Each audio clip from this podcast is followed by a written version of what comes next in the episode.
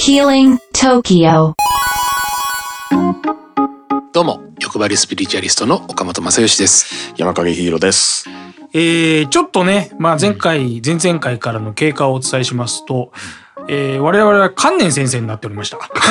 そいや、急に言われてもね、そうでわすねからない人が多いと思うんですけれども、えーと、まあ、バーストラウマから言ってインナーチャイルド。で、インナーチャイルドを作ると、エゴが結構ね、大きくなってしまいますよね、と。でそのエゴに対する、まあ、防衛反応としては、まあ、我々的には、えーエゴで困らされてるからこそできることといえば自分のエゴを小さくする感情を小さくするうん方が、あー早くんそういう人たちと、まあなんだろうな平和的な、そうだねうんコミュニケーション取れますよというところまで行ったんですよね。そうですそうですはいはいで今回が、関連ですねはい、でその関連を小さくするというにはですね、えーどうしたらいいのかとうんいうことなんですけれどもいわゆるそのこれ図解書いてくれましたけど、今までのねうんこれすごくわかりやすいですね。そうでしょはい、まあ最初にバーストラウマっていうねあのお母さんのお腹の中から誕生する時に、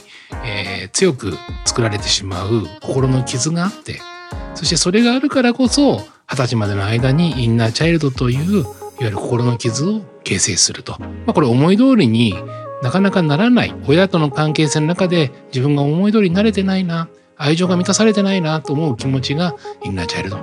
でじゃあインナーチャイルドが作られると今度は生きていく上では自分っていうものを持って自分を防衛する力がないと、えー生きていけないぞこの地球上ではっていうところからエゴという自分勝手な思いっていうものを作り出すと。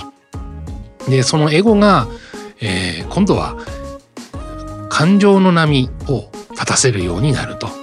で感情の波って実は7つあるんですけど前回ねちょっと3つ説明したんですけど、はいえー正式には怒りと不安恐れ悲しみ寂しさ安心喜びという7つの感情がありますよと。で、えっと、基本的にはこの安心喜びというのも波立つんですよ実のこと言うと。あそうなんですねそう涙たないと思いきや。思いきや、えーちょっとイメージしてもらうと、えーサッカーとかで例えば自分のこう日本が日本代表がえー優勝したりするとこうスクランブル交差点で T シャツ脱ぎながらわーああ喜んってで喜勇んでぶ喜ぶのありますよね。はい。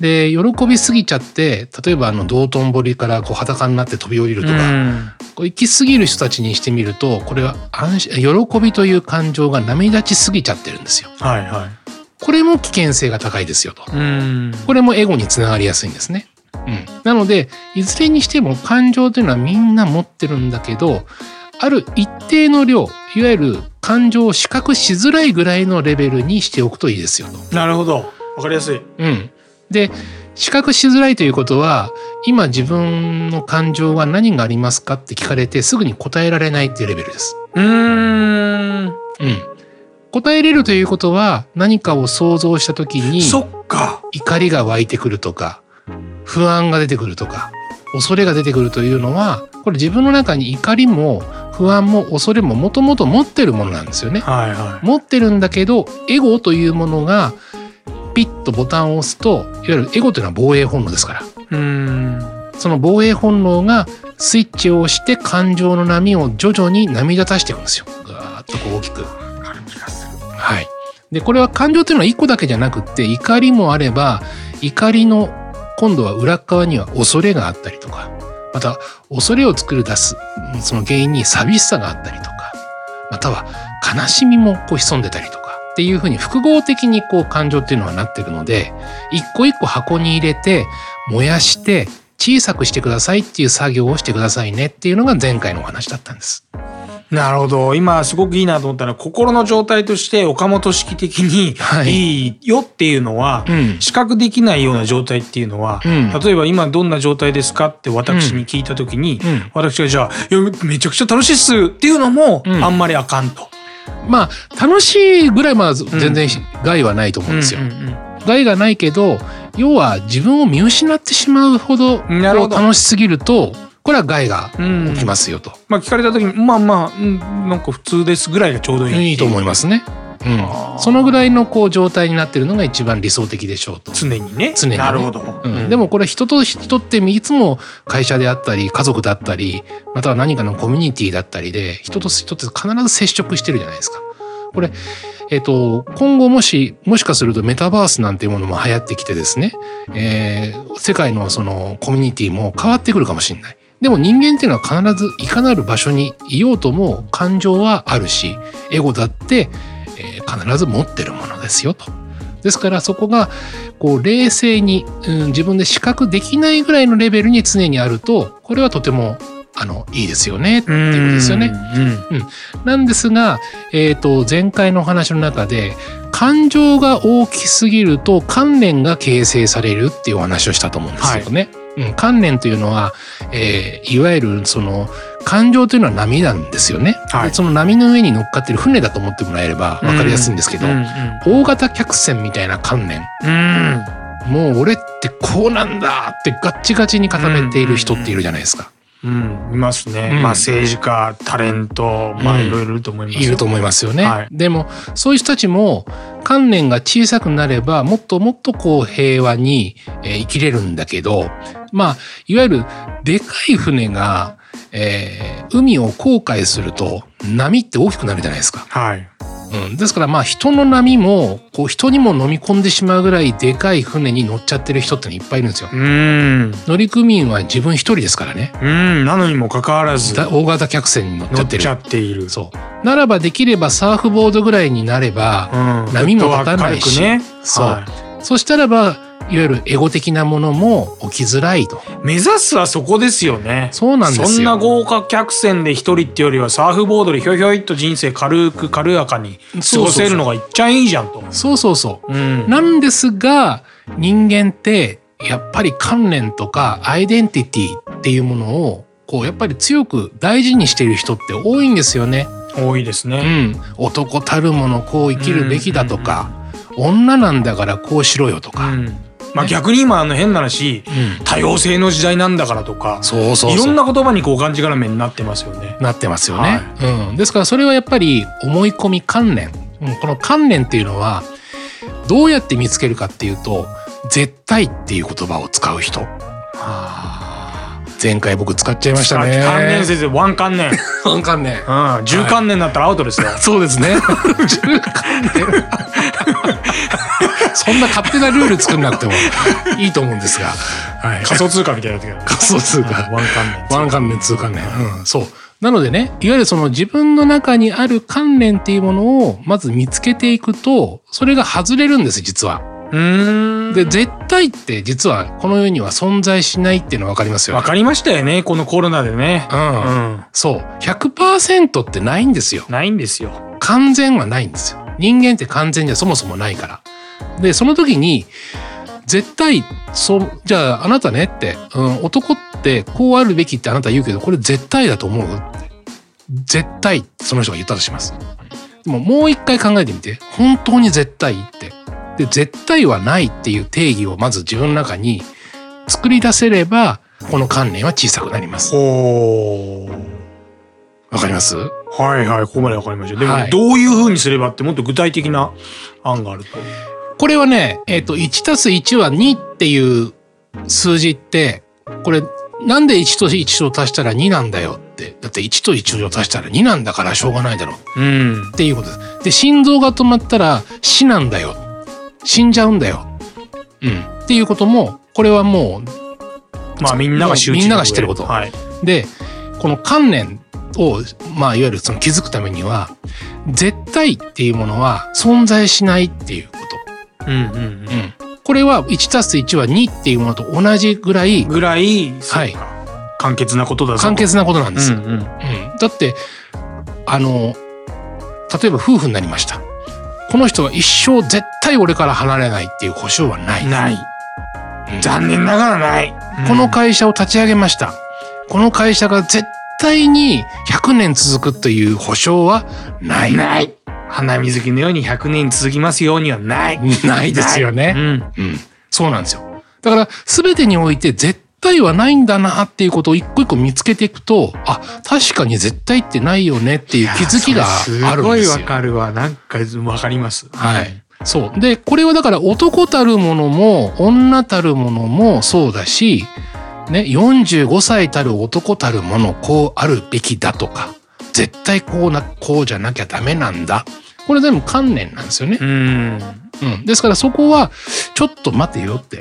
絶対って確かにないよねって。俺の中でこれ、こいつを絶対こう、あこういなきゃダメだろうって思い込んで作ってるのは僕だよねっていうところに気づくと、エゴとかは手放せれるんですよ。なるほど。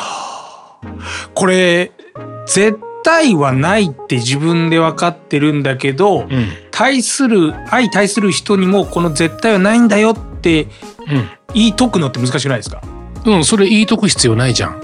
絶対がないからそう。うん、そうですけ ど、確かに。そうだね。そうすればいいのか。そう。うん。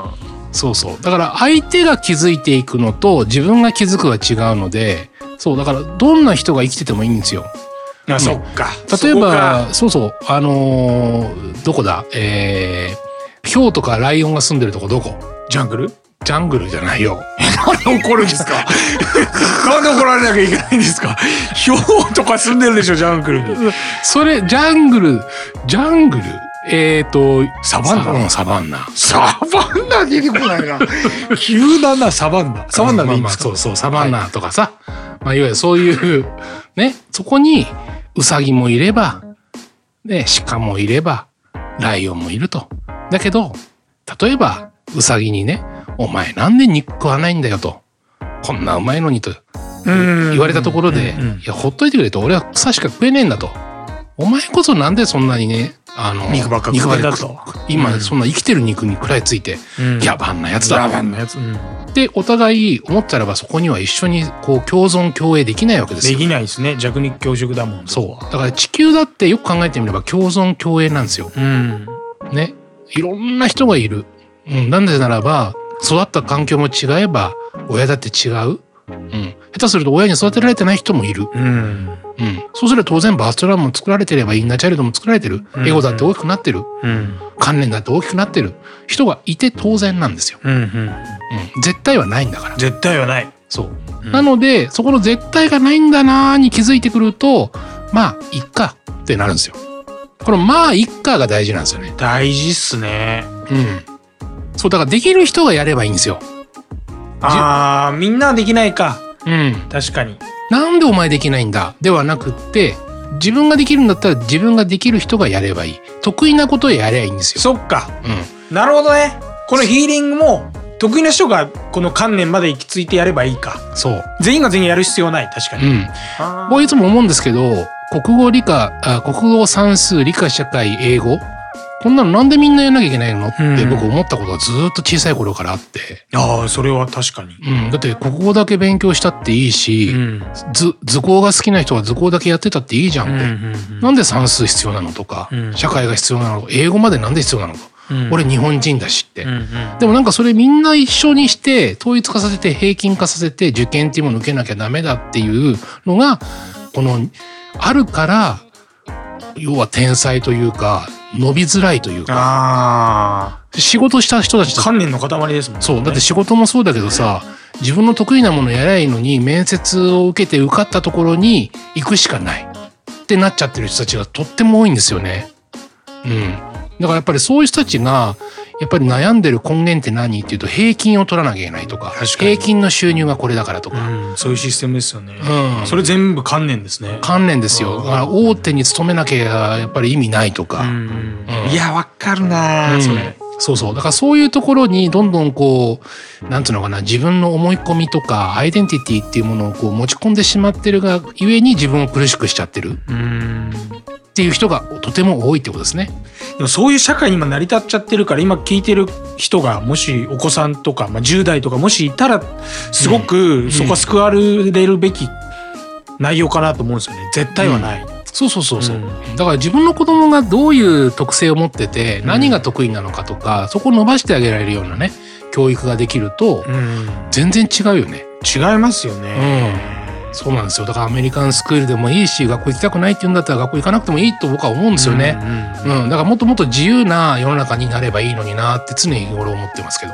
なんそう国語算数理科社会うんできないともううんこの教育機関ではアウトですうんだからまあ月1ぐらいにうん保健室に来て、うんあのなんか書いてくださいとかってああいう保健室に来る作業は悪いとは言わないけど、うんなんかもうちょっとやり方があるんじゃないかなと思うそし、うだねまあ、それそれが違うシステムではなくてお大枠でシステム変えていかないと、うんあれ政治家になります